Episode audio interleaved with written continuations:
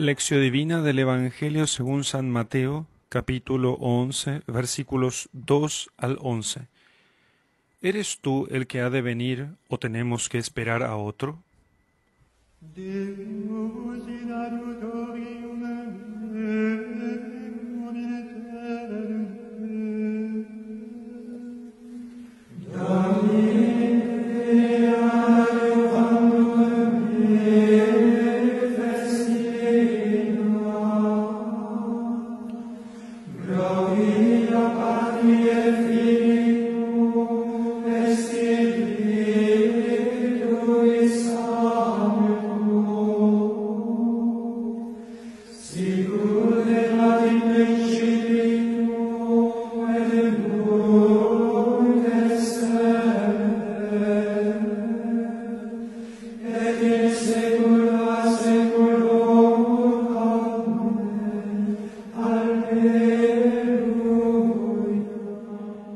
En aquel tiempo Juan, que había oído en la cárcel las obras del Mesías, le mandó a preguntar por medio de sus discípulos, ¿Eres tú el que ha de venir o tenemos que esperar a otro?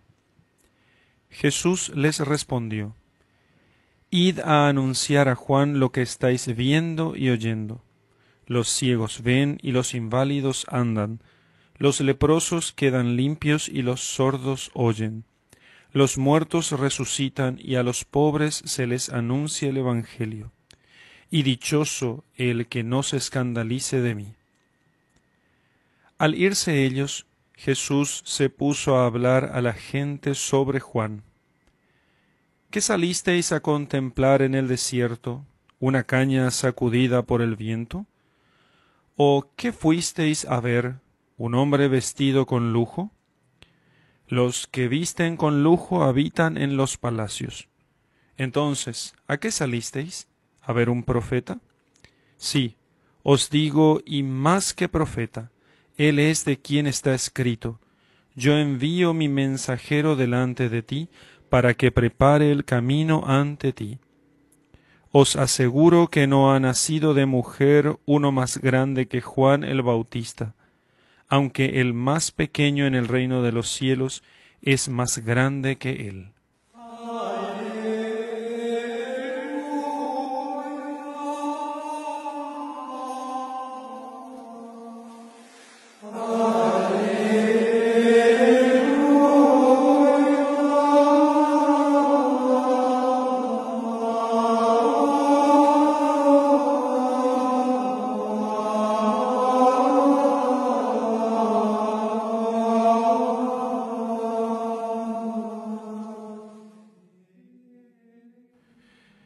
Juan ya estaba preso en, en una cárcel que no era tan estricta, porque recordemos que Herodes le tenía gran respeto a Juan, y entonces sus, por eso sus discípulos podían visitarlo frecuentemente. Así que entonces el, eh, el Bautista envía a sus discípulos haciendo, preguntando si eres tú el que ha de venir o tenemos que esperar a otro. No queda tan claro si no queda tan claro si Juan está preguntando esto por sí mismo o para que sus discípulos entiendan que es él el que había de venir. Recuerdo en este momento aquellas, eh, aquellas palabras de Juan que dijo es necesario que él crezca y yo disminuya. Con lo cual hace una profesión de fe en su, en su divinidad. Y este es el Cordero de Dios que quita los pecados del mundo, y algunos de sus discípulos lo siguieron. Entonces, parece ser más bien que Juan está enviando a sus discípulos aquí para que ellos sean ellos los que se convenzan de que eh, Jesús era el Mesías, el que había de venir. Y él no lo sigue, porque él no, no le sigue, porque él es todavía del Antiguo Testamento. Él es la bisagra entre el Antiguo Testamento y el Nuevo Testamento. Es la bisagra entre el Antiguo y el Nuevo Testamento. Y esta pregunta que hace eh, Juan, ¿eres tú el que ha de venir o tenemos que esperar a otro? Y que hace que sus discípulos lo hagan. También, también nosotros podemos hacer resonar en nuestro interior. ¿Tú eres el que ha de venir o tenemos que esperar a otro? ¿A quién tengo que esperar para que me salve? ¿Eres tú, Señor? ¿Eres tú, Jesús? Tú, Jesús, eres el que, tiene, el que había de venir. ¿Eres tú el que había de salvarme, el que había de, de justificarme, el que había de redimirme? ¿Eres tú? Y la respuesta que Jesús da es, id y anunciad, id y anunciad lo que estáis viendo y oyendo. O sea, a estos que vinieron en la duda y que habían visto todo lo que él hizo y lo que decía, a ellos los envía a predicar, porque no se habla de Jesucristo sino predicando acerca de él. Lo que ven y lo que oyen, o sea, los signos y las palabras o la doctrina de Jesucristo. ¿Qué es lo que ven? Los ciegos ven, los inválidos andan, los leprosos quedan limpios, los sordos oyen, los muertos resucitan y a los pobres se les anuncia el Evangelio. Y dichoso el que no se escandalice de mí. ¿Quiénes eran los que se escandalizaban de él? Y bueno, aquellos que esperaban un cierto Mesías con ciertas características del libertador político em, o con otras características que no eran las que tenía Jesucristo. Dichoso el que no se escandalice de mí. Pero meditemos un poco más en, estas, en, estos signos que él pone sobre acerca de la, de la verdadera eh, de la verdadera religión que predicada por él. Dice lo siguiente: los ciegos ven. ¿Quiénes son los ciegos que ven? ¿Qué es el ciego? El ciego no es más que aquel que no, no puede ver la luz. La predicación de nuestro Señor Jesucristo es luz. Eh, él es la luz y el que le sigue no camina en tinieblas, ¿sí? sino que tendrá la luz de la vida. El que me sigue no camina en tinieblas, sino que tendrás la luz de la vida. Nosotros vivimos enseguecidos por nuestros pecados y solamente la conversión a, a Dios por Cristo, que es la única conversión verdadera, la conversión a Dios por Cristo, puede hacer, puede devolvernos la visión la visión de la verdad. El pecado hace que nosotros no veamos nada, sino que veamos las cosas como borrosamente o incluso de manera eh, con, formas deformes. Vemos las cosas, la realidad deformada.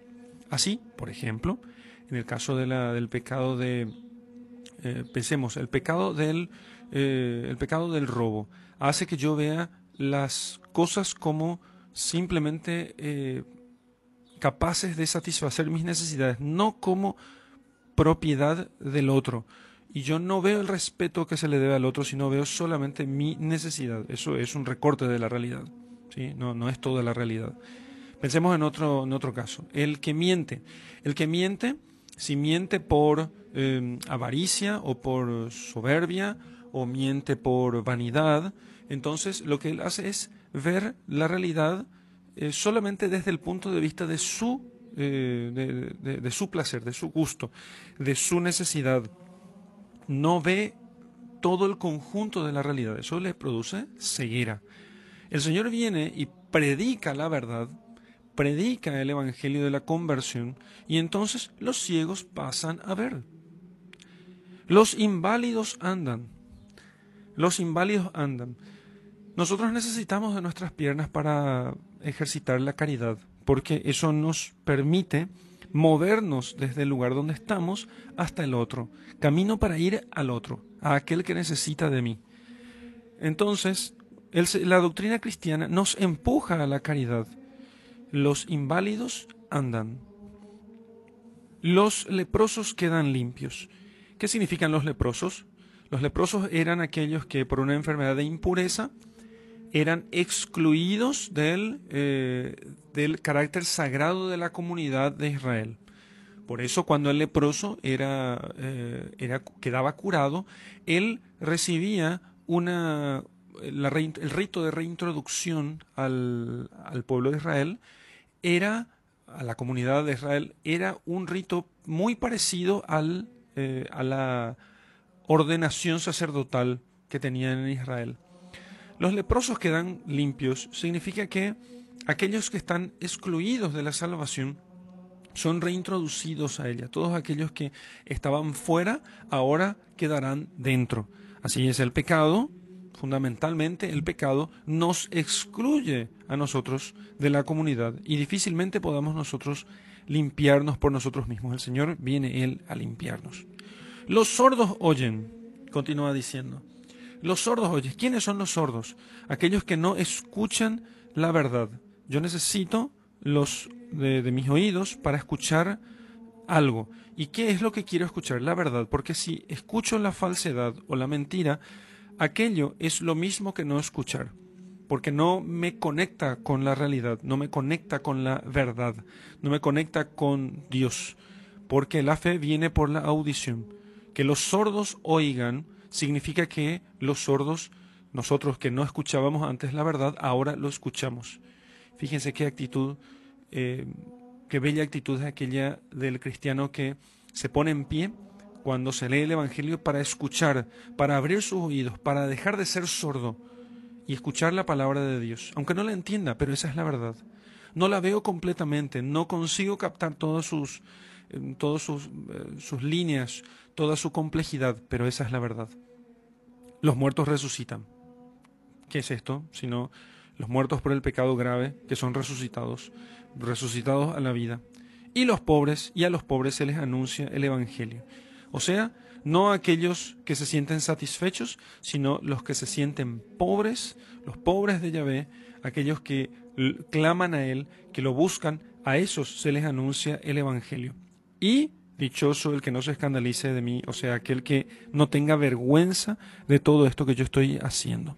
Así que, luego de esto, al irse los discípulos de Juan, Jesús se puso a hablar a la gente sobre Juan diciendo eh, que exaltando que ellos no habían salido a ver em, simple, una simple curiosidad, una cosa extraña, una cosa llamativa. No fue una caña sacudida por el viento, no fue un hombre vestido con lujo.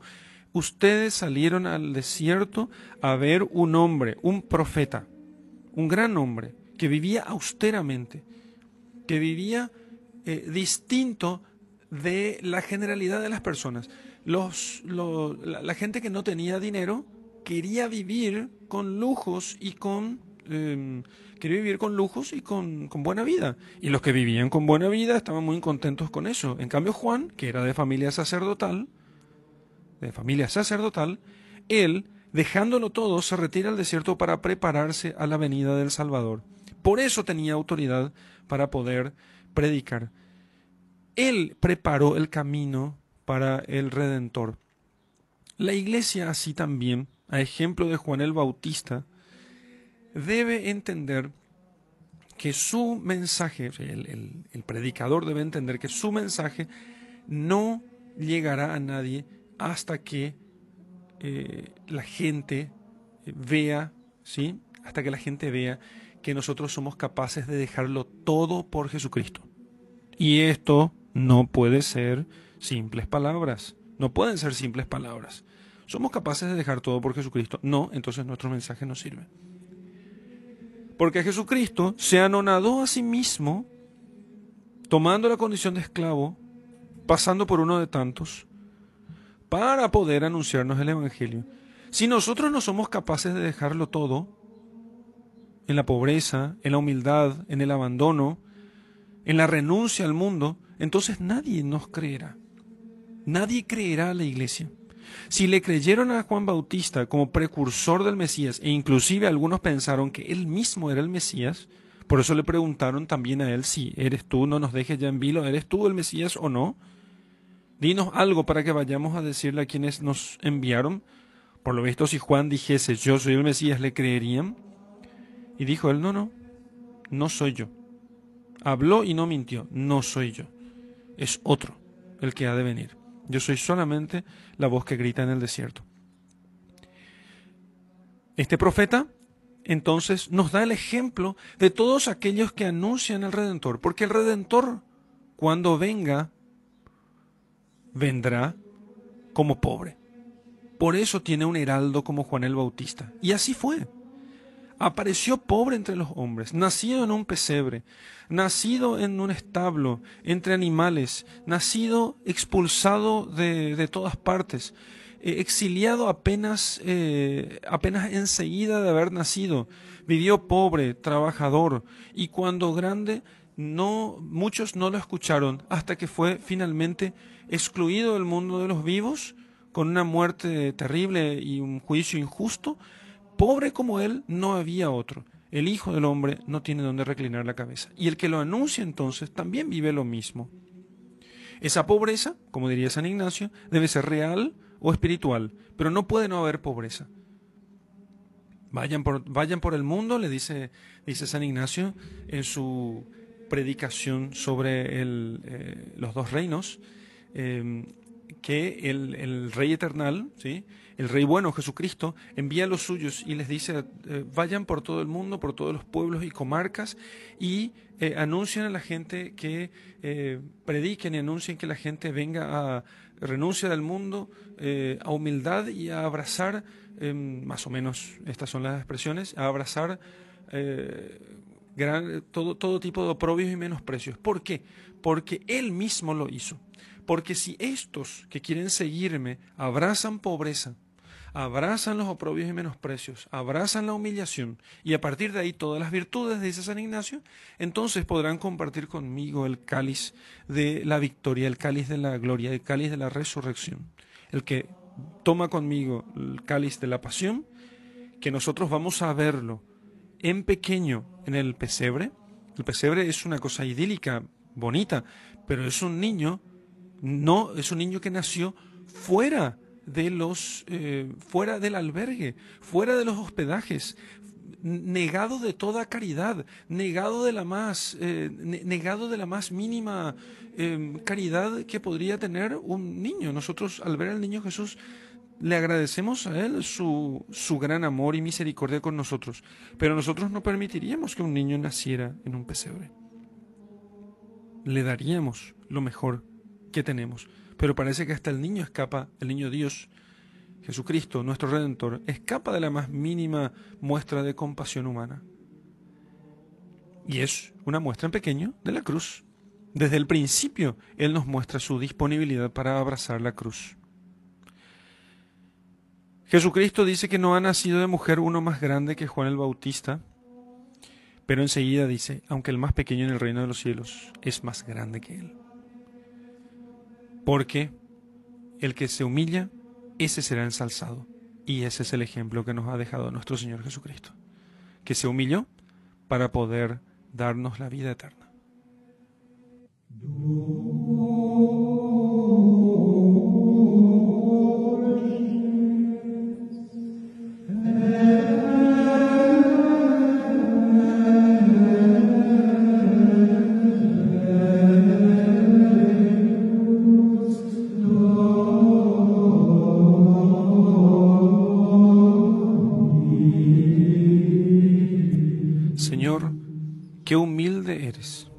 Soberbio soy yo.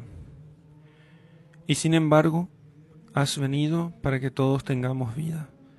Tú, el más rico, te empobreciste para enriquecernos a nosotros. Tú eres el Redentor porque no viniste a hacerte ensalzar por todos. Y sin embargo, ahora sentado a la diestra del Padre, nosotros te ensalzamos. Te ensalzamos y te alabamos por tu humildad, por tu anonadamiento, por tu pequeñez. Ya has vivido la pequeñez, ahora a nosotros nos toca vivir esa pequeñez, engrandeciéndote a ti, Señor. Por eso te pedimos que, según tu ejemplo, infundas en nosotros el deseo cada día más, que cada día crezca más el deseo de hacernos pequeños como tú, Señor. Tu primera venida viniste en pequeñez, en humildad. En tu última vendrás en gloria para premiar a los pequeños, a aquellos que se acercaron a ti por la pequeñez, por la humildad. Cada vez que miremos el pesebre, aumenta a nosotros el deseo de ser pequeños como tú, Señor, para que entonces, si tomamos contigo el cáliz de la pasión, podamos merecer contigo la palma de la gloria. Gloria al Padre y al Hijo y al Espíritu Santo, como era en el principio, ahora y siempre y por los siglos de los siglos. Amén.